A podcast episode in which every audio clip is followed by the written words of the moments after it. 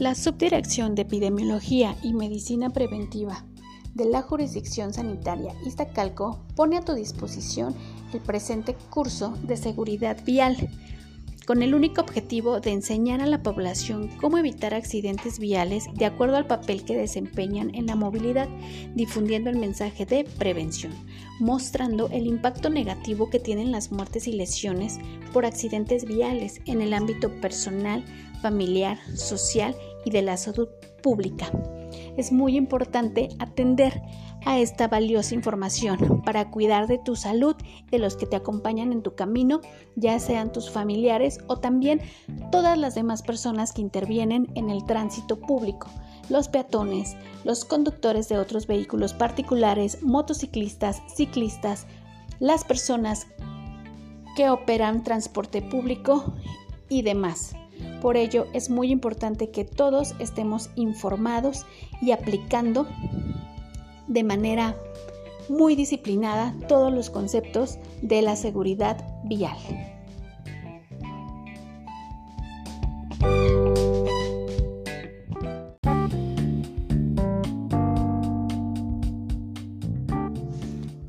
Hola, este es el curso de seguridad vial.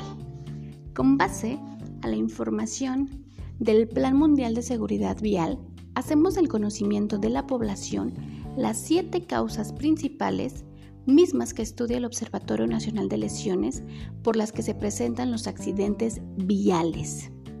La primera es el no usar el cinturón de seguridad. No obstante, ser el más seguro de los sistemas de seguridad pasiva y de uso reglamentado, debido a que disminuye la probabilidad de lesiones y de muerte en el 25% de los accidentes viales registrados en México, durante 2021 varios conductores no lo usaron. ¿Y tú? ¿Usas el cinturón de seguridad? El uso del cinturón de seguridad reduce a la mitad de riesgo la muerte ¿Cuáles son los motivos para usarlo? Bueno, es muy importante usar el cinturón en los asientos delanteros y en los traseros, ya que en caso de accidente los pasajeros sentados en las plazas traseras con el impacto pueden aplastar al conductor, al copiloto o a otro pasajero. Por eso es imprescindible que todos lo usen debidamente abrochado. La probabilidad de que un ocupante de los asientos traseros cause la muerte a otro pasajero de los asientos delanteros al salir lanzado es muy alta si no lleva el cinturón de seguridad. Mitos acerca del uso del cinturón de seguridad. El primero que a lo mejor te hayan contado o a lo mejor lo pensamos, aunque no queramos, es el cinturón es incómodo. Es una cuestión de costumbre. Hoy en día los cinturones apenas ejercen presión sobre el cuerpo, por lo que no son molestos, y con el tiempo lo que resulta incómodo es no llevarlo abrochado. 2. Utilizar el cinturón de seguridad durante el embarazo es peligroso para el feto. Las embarazadas también deben utilizar el cinturón de seguridad, ya que se ha demostrado que si no lo lleva puesto, el feto puede sufrir mayores daños en caso de accidente. La banda abdominal debe ir lo más bajo posible sobre las caderas, ya que si se lleva sobre el vientre podría dañar al bebé. En recorridos cortos no hace falta ponerse el cinturón de seguridad, es el mito 3. La realidad es que la mayoría de accidentes se produce a pocos kilómetros del lugar de partida, por lo que es muy importante utilizar el cinturón de seguridad en todos los desplazamientos. Recuerda que la seguridad vial es responsabilidad de todos. El cinturón de seguridad es una banda de tejido resistente, extensible, pero no elástico, compuesto por una banda anclada firmemente en uno o dos puntos con un broche y una hebilla liberadora. Su finalidad es retener y mantener en su sitio a los ocupantes de un vehículo en caso de detención brusca, colisión o vuelco, evitando que se desplacen o sean despedidos del vehículo y absorbiendo parte de la energía del choque. Durante una colisión frontal contra un objeto indeformable, un vehículo se detiene en décimas de segundo, pero debido a la inercia, los ocupantes seguirán moviéndose a la velocidad misma que será la, velocidad que llevaba el vehículo, por lo que si chocan contra el volante o el parabrisas es muy probable que se produzcan lesiones graves. En un choque a 50 km por hora, la fuerza del impacto es similar a caer desde un segundo piso. Para evitarlo, el cinturón de seguridad frena el movimiento del cuerpo estirándose, ya que, aunque no esté hecho de material elástico, su trenzado lo hace extensible. Para que un cinturón funcione correctamente, la banda de tela no debe presentar zonas desgastadas, cortes o broches deshilachados. El mecanismo de rebobinado debe funcionar bien y el botón de la hebilla abrir y cerrar sin problema. Todos, conductor y ocupantes de asientos delanteros y traseros, deben de usarlo de la manera correcta. La cinta torácica debe pasar sobre la clavícula entre el hombro y el cuello y debe descender a la mitad del pecho. Debe regularse bien la altura del cinturón o en su caso la del asiento, pues una colocación incorrecta puede provocar graves lesiones en caso de un accidente. Si la cinta está colocada sobre el cuello o sobre un seno puede provocar graves lesiones. Si se coloca sobre el hombro puede deslizarse hacia afuera durante el accidente y reducir al mínimo la eficacia del cinturón.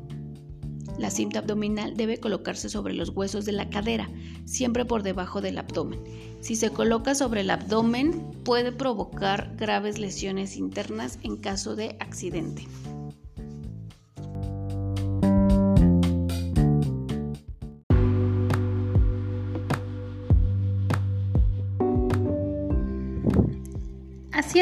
Infantiles.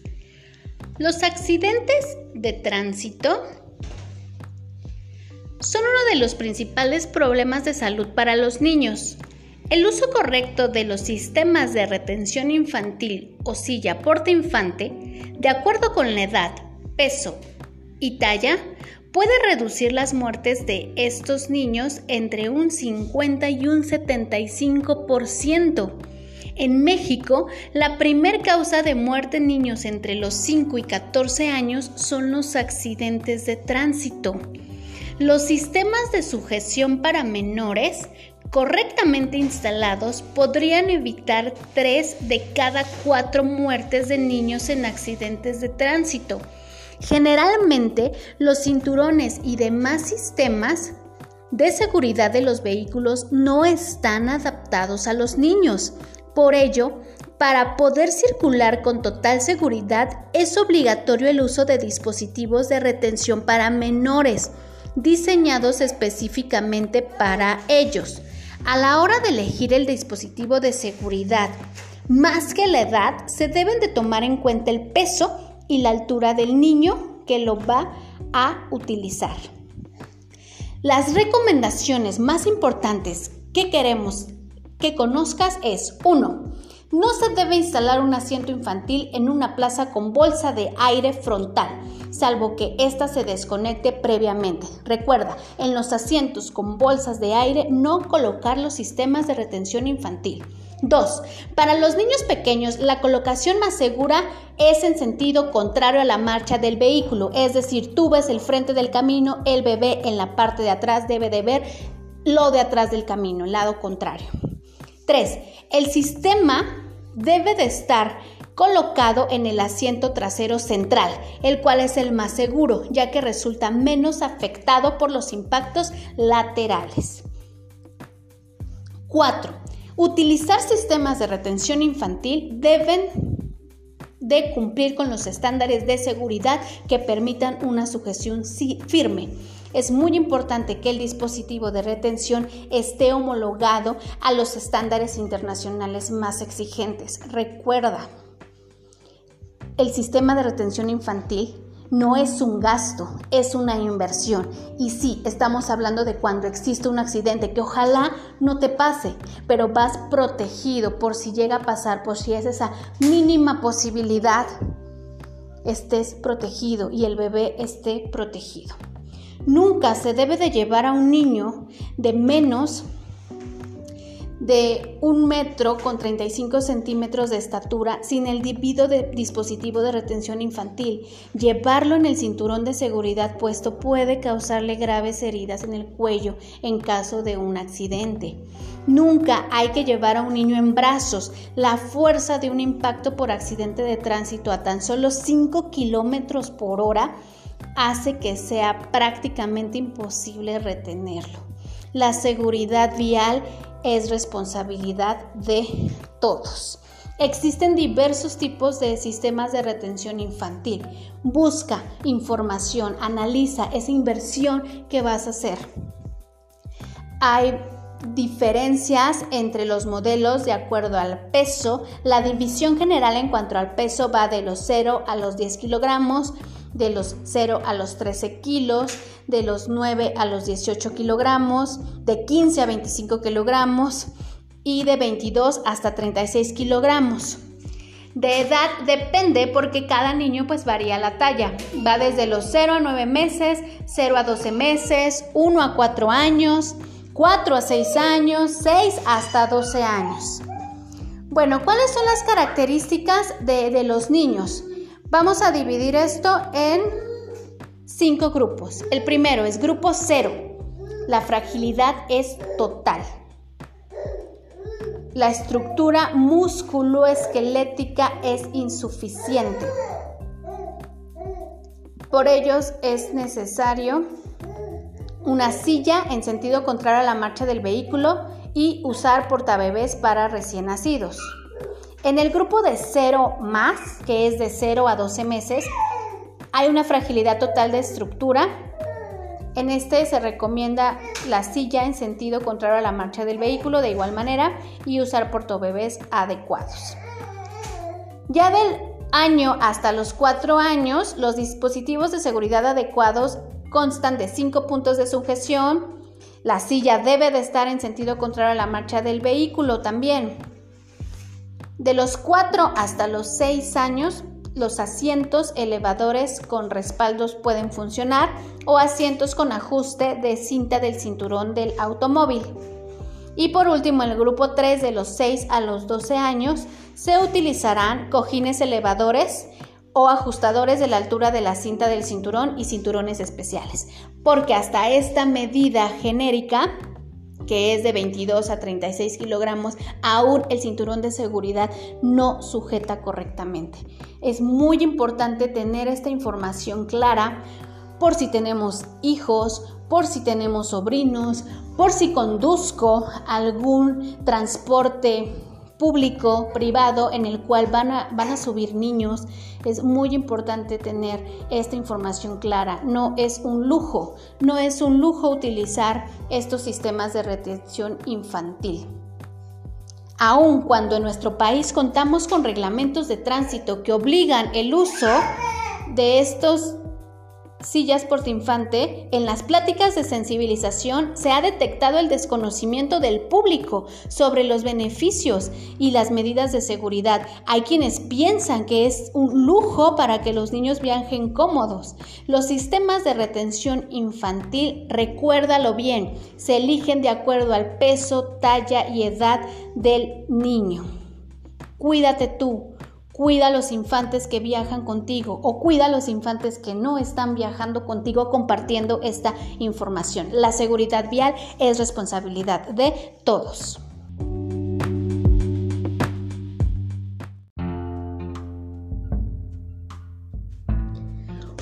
Uno de los grandes errores en que incurren algunos conductores es considerar que tienen el control total del vehículo y la vía cuando su capacidad de percepción, asociación y reacción se ve disminuida bajo los efectos del alcohol o algún estupefaciente.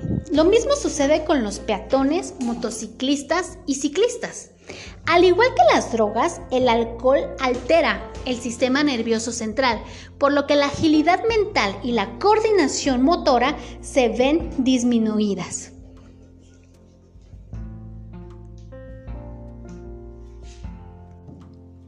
El alcohol es una droga psicodepresora que incluso en pequeñas dosis influye negativamente en la conducción, ya que perturba las aptitudes del conductor, pues al pasar a la sangre se extiende por todo el organismo afectando sobre todo el cerebro y la vista. Al ser una droga, como otras drogas, altera el funcionamiento del sistema nervioso central, logrando así ser un factor determinante en la generación de adicción psicológica. Al contrario de lo que se puede pensar, no estimula, sino que disminuye la agilidad mental y la coordinación motora, aminorando nuestros pensamientos y movimientos. Está demostrado que la conducción bajo el alcohol es uno de los mayores factores de riesgos en la conducción. Por lo tanto, cada año es responsable de muchas víctimas, muertos y heridos en todo el mundo.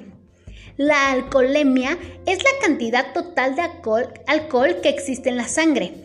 La proporción de alcohol en la sangre se conoce como tasa de alcoholemia, que puede medirse tanto en sangre como en aire expirado. En sangre se mide los gramos de alcohol por cada litro de sangre y en aire expirado se miden los miligramos por litro de aire. Está prohibido, sí, prohibido conducir un vehículo con un nivel de alcoholemia superior a la máxima autorizada. Si tienes que conducir, simplemente no bebas alcohol. Si has bebido alcohol, no conduzcas.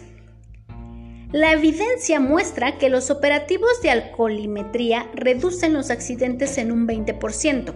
Del 33% al 69% de los conductores que sufrieron lesiones mortales consumieron bebidas alcohólicas antes del incidente. Una manera de conducir con seguridad es simplemente no consumir alcohol. ¿Cuáles son las alteraciones que produce el alcohol en el comportamiento del conductor? 1. Reduce el campo visual.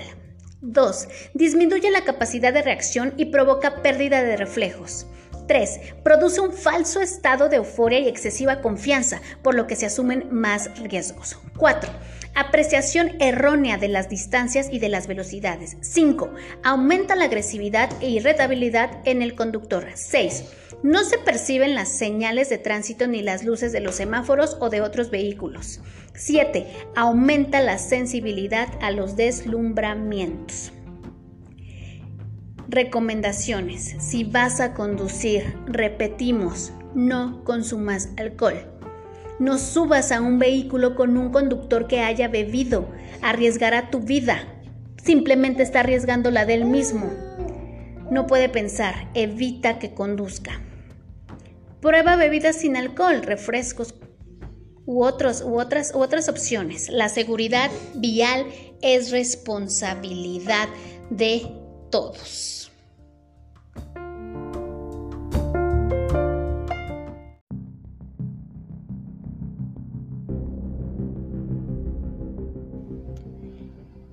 Velocidad inadecuada. No es el ir más rápido, sino el respetar la velocidad reglamentada y que se da a conocer al conductor mediante las señales de tránsito, o no saber adaptarse a la velocidad necesaria de acuerdo a las circunstancias que presentan en el trayecto, como puede ser una falla mecánica, condiciones climatológicas adversas, objetos, animales o vehículos obstruyendo las vías de circulación, falta de pericia, etc.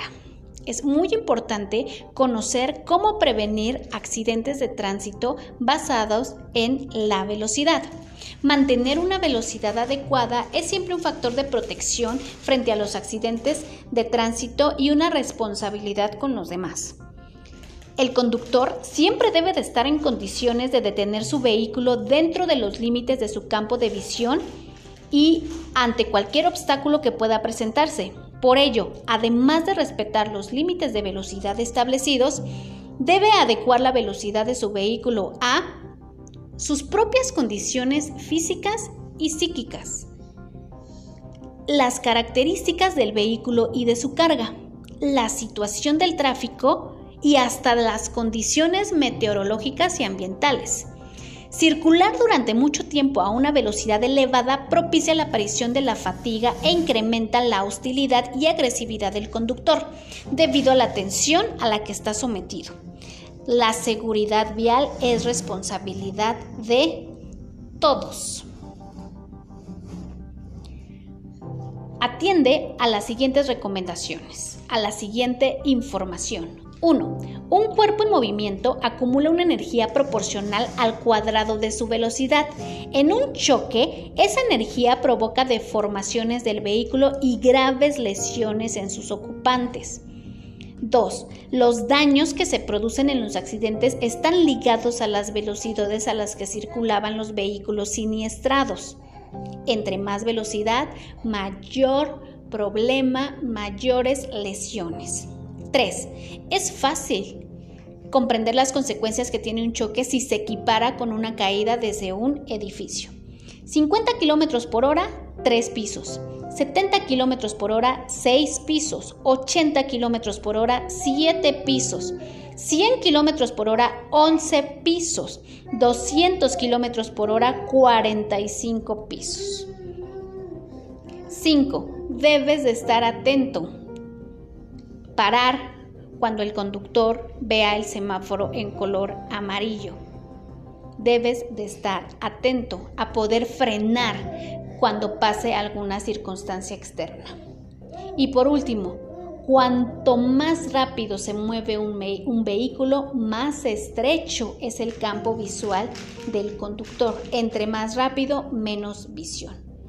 Cuídate, cuídate cuando manejas. Cuida a quienes van contigo cuando manejan. Cuida a los que van en el carro de enfrente de ti. La seguridad vial es responsabilidad de todos.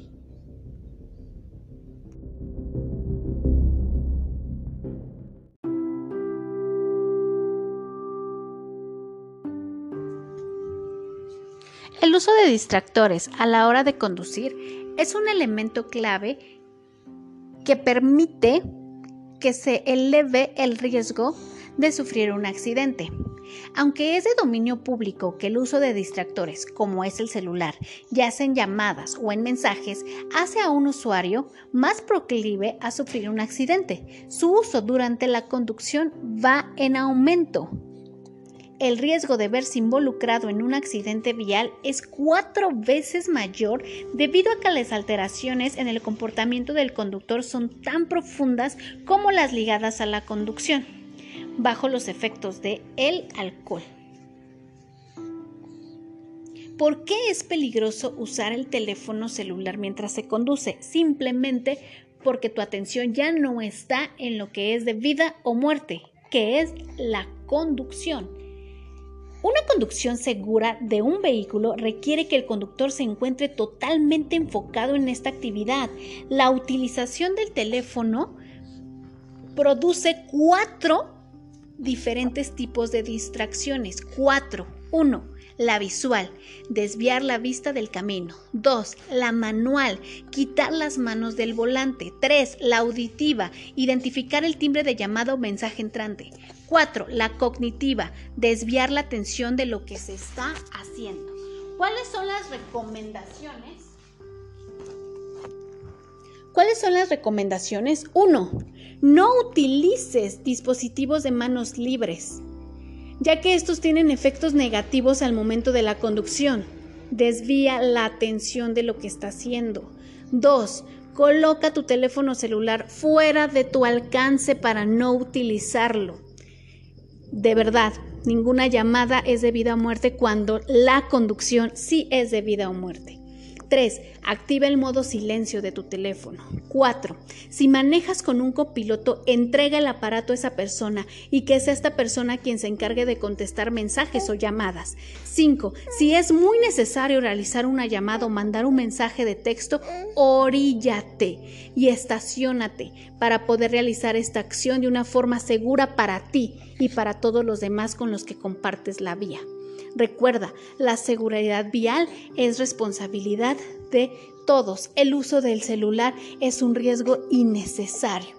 Los conductores que utilizan el teléfono celular durante la conducción corren un riesgo aproximadamente cuatro veces mayor a los involucrados en cualquier accidente. Según algunos estudios, las alteraciones en el comportamiento del conductor producidas por el uso del teléfono celular son tan profundas como las ligadas a las producidas por el alcohol. Un conductor que textea mientras conduce tiene 23, escucha bien, 23 veces más probabilidades de verse involucrado en un choque que alguien que no lo hace. El porcentaje de conductores que utiliza el servicio de mensajes de texto mientras conduce también parece ser más elevado entre los conductores jóvenes o con poca experiencia.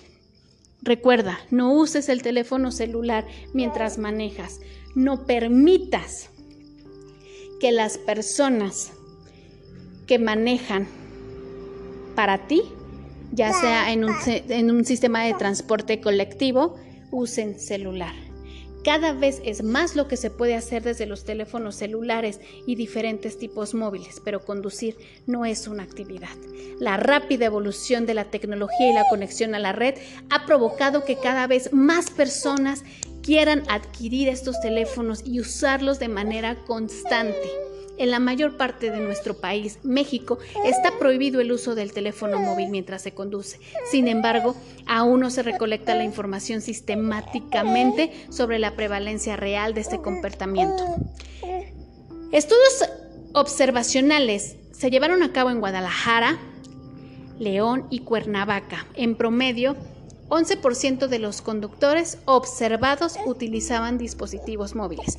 Pero seamos sinceros, a veces se usa a escondidas, se usa mientras te fijas que no haya ningún agente de seguridad, de tránsito, se usa mientras está el rojo.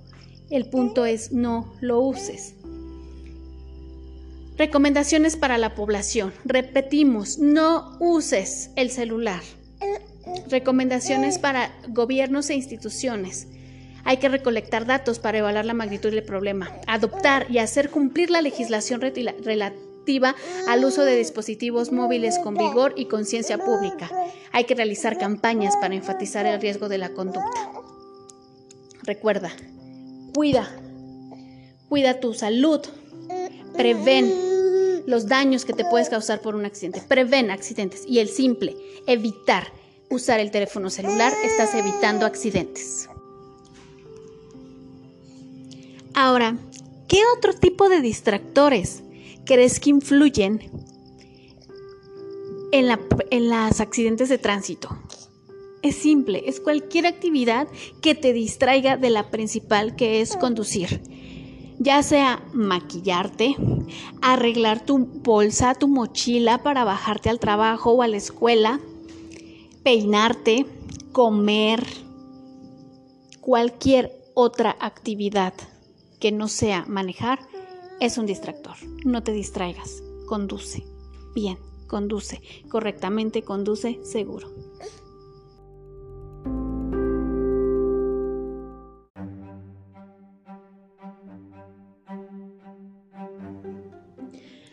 No usar casco en la motocicleta o bicicleta. Bueno, las ventajas que ofrece una motocicleta en cuanto a su precio, costo de mantenimiento, consumo de gasolina y movilidad en el tránsito han permitido un considerable crecimiento en el parque vehicular. Sin embargo, también se han visto incrementadas las lesiones y muertes por accidentes viales de sus usuarios. El casco evita el contacto directo del cráneo y el objeto contra el que se colisiona, razón por la que deben elegirse de buena calidad y usarse correctamente, no verlo como un accesorio, no verlo como algo para que se vea bien únicamente, sino hacernos responsables de la protección de la parte de nuestro cuerpo que protege al cerebro.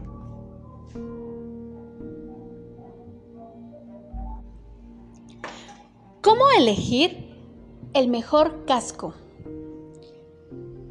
1. Debe de contar con un revestimiento interior aproximadamente de 2.5 centímetros de ancho de poliestireno o el equivalente al pulgar desde la falange hasta la punta del dedo. 2. Un revestimiento de poliestireno extremadamente duro significa que su capacidad expiró. 3. Debe de tener correas resistentes y remaches sólidos. 4. Dependiendo del diseño, un casco seguro pesa alrededor de 1.5 kilos. 5. La norma DOT no permite que cualquier cosa sobresalga del casco más de 0.5 centímetros. 5. Los cascos con crestas, cuernos o escobillas no son seguros.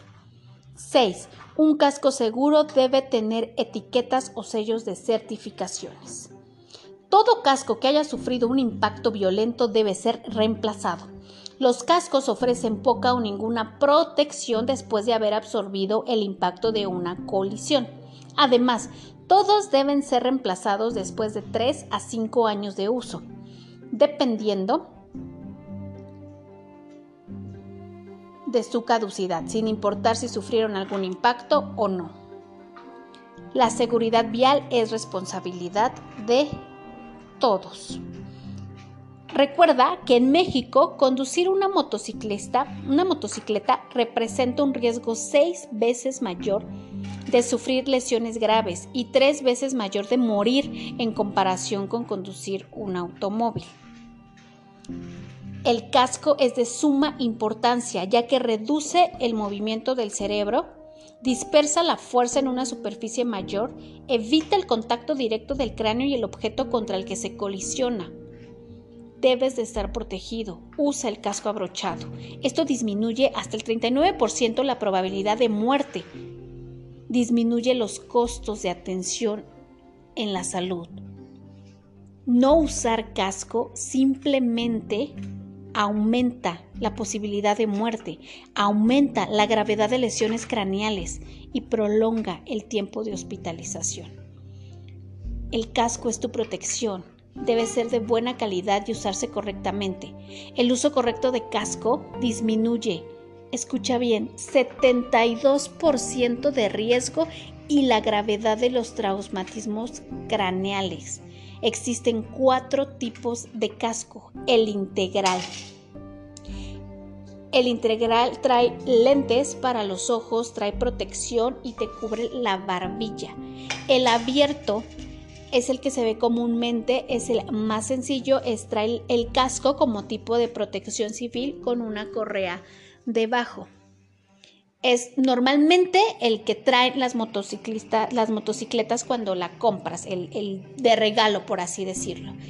3. Semicasco. Cubre frente, cubre toda la parte del cráneo, orejas y trae su correa y el tropical que viene con ciertas aberturas en las laterales para permitir la ventilación. Existen dos certificaciones para los cascos. Tenemos la DOT, D de dedo, O de Oscar, T de Tito y, y la certificación S, E, C de casa, E.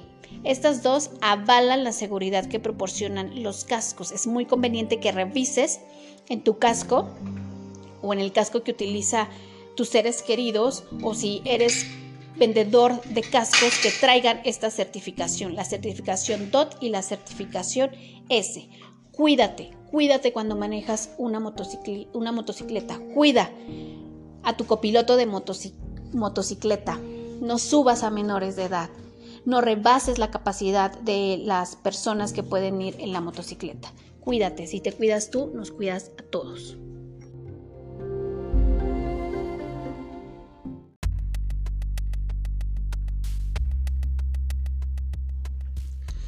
La Ciudad de México y la zona metropolitana se caracterizan por el congestionamiento y accidentes frecuentes. Se considera que los accidentes viales se ubican dentro de las 10 principales causas de muerte en el país, con un porcentaje del 65% variando entre peatones, ciclistas y motociclistas, sin contar las secuelas de la discapacidad y aquellos hospitalizados que no figuran entre las estadísticas.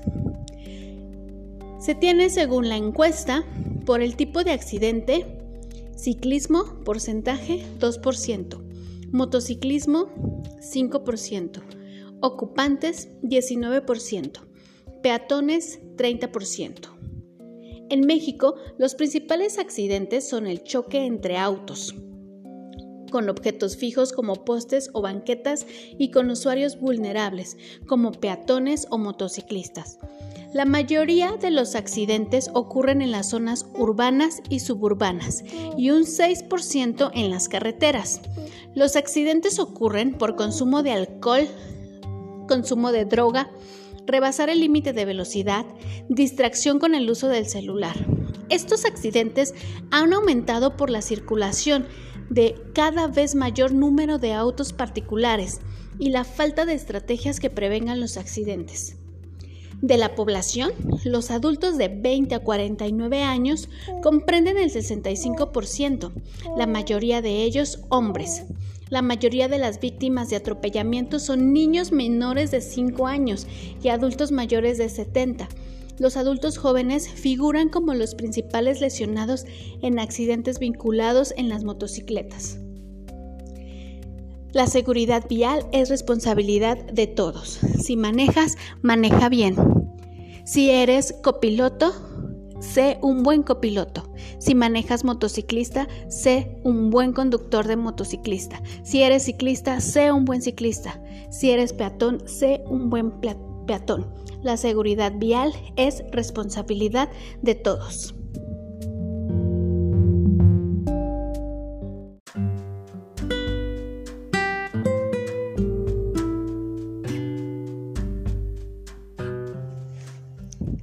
La seguridad vial es el conjunto de acciones y mecanismos que garantizan el buen funcionamiento de la circulación del tránsito mediante la utilización de conocimientos, leyes, reglamentos y disposiciones y normas de conducta, bien sea como peatón, pasajero o conductor, a fin de usar correctamente la vía pública previniendo los accidentes de tránsito.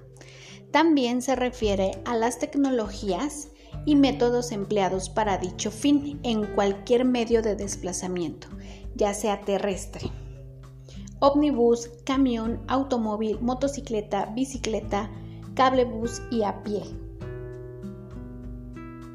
Otro término más completo es el que define seguridad vial como el conjunto de reglas y actitudes necesarias para garantizar la seguridad de la persona que está manejando algún vehículo o caminando.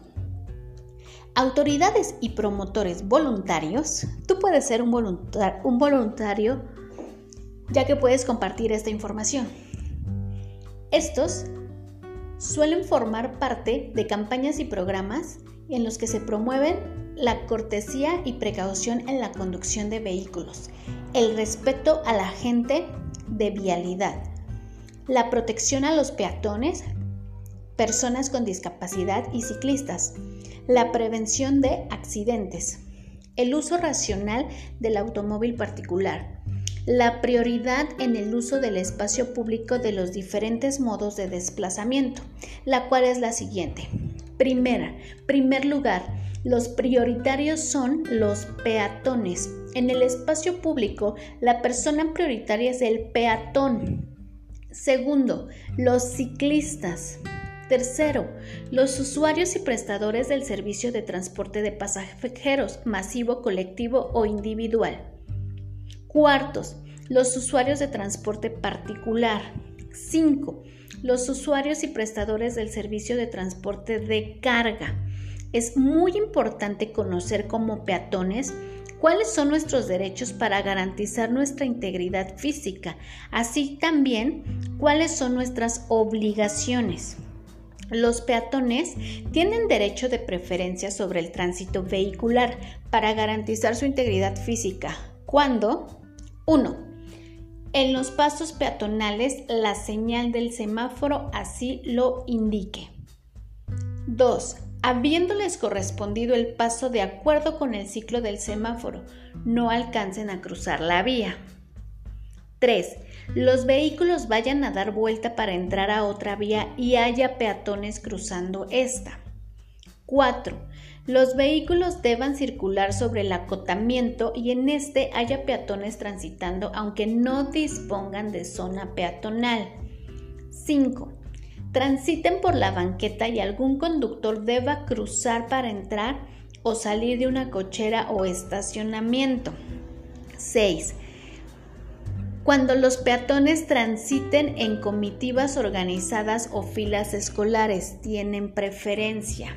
7 cuando los peatones transiten por los espacios habilitados para ello, cuando la acera se encuentra afectada por la ejecución de un trabajo o evento que modifique de forma transitoria las características del área de circulación peatonal. Los peatones deben, por su propia seguridad, observar las siguientes obligaciones. 1. Cruzar las vías primarias y secundarias por esquinas o zonas marcadas para tal efecto, excepto en calles locales o domiciliarias cuando solo existe un carril para la circulación. 2. Los peatones están obligados a utilizar los puentes, pasos peatonales a desnivel o rampas especiales, para cruzar la vía pública dotada para ello. Los peatones están obligados a tomar las precauciones necesarias en caso de no existir semáforo deben de obedecer las indicaciones de los agentes viales, los promotores voluntarios de seguridad vial y las señales de tránsito, así como hacer caso a las señales del semáforo. Rojo, pare, ámbar, vaya deteniéndose y verde, avance. Como peatones y tal vez como conductores que seamos, que compartamos el mismo papel, debemos de conocer los dos tipos de seguridad. Tenemos como primer tipo la seguridad activa. Es aquella que asiste al conductor para evitar un posible siniestro, interviniendo de la manera permanente durante la circulación. Algunos ejemplos que podemos citar son los espejos retrovisores. Permiten al conductor la visibilidad posterior del vehículo y la circulación que ocurre detrás. Para ello se cuenta con espejos, eliminación de puntos ciegos, y otras ayudas de control como radares, comunicación de seguridad inalámbrica del vehículo y visión nocturna. También tenemos como ejemplo los sistemas de suspensión. La suspensión tiene una labor muy relevante en la seguridad activa. Sirve para dar comodidad al vehículo y a sus ocupantes, disminuyendo la transmisión de irregularidades del terreno y favoreciendo el agarre del automóvil al suelo y por tanto su estabilidad. Los amortiguadores son los mecanismos que proporcionan seguridad y confort durante la conducción, aportando estabilidad al vehículo. Por ello es muy importante mantener adecuado mantenimiento en la mecánica, en la hidráulica y en la hidroneumática. La mecánica. En este caso, los desplazamientos de las ruedas son absorbidos por los resortes o espirales. En la hidráulica, los conjuntos hidráulicos soportan los desplazamientos de las ruedas. Y en la hidroneumática, la acción combinada de un líquido y un gas se ocupa para soportar los desplazamientos de las ruedas. También es importante conocer el sistema de frenado. El freno es el mecanismo encargado de aminorar la marcha del vehículo o detenerlo mediante el rozamiento o fricción del tambor o disco con las pastillas. Los frenillos se clasifican según el sistema de accionamiento. Mecánico, neumático, eléctrico y automático. Los sistemas más empleados en automóviles de uso particular son el mecánico y el hidráulico. Los frenos pueden ser de tambor o de disco, aunque algunos fabricantes combinan ambos, montando los frenos de disco en las ruedas delanteras y los de tambor en las traseras. La fuerza de frenado debe asegurar una rápida detención de las ruedas, pero sin llegar a bloquearlas. Para que esto sea posible es fundamental tener en cuenta las condiciones de la vía y el estado general de los mecanismos del vehículo. Se pueden encontrar distintos tipos de mejoras que optimizan la frenada y garantizan la gobernabilidad de la dirección en condiciones críticas.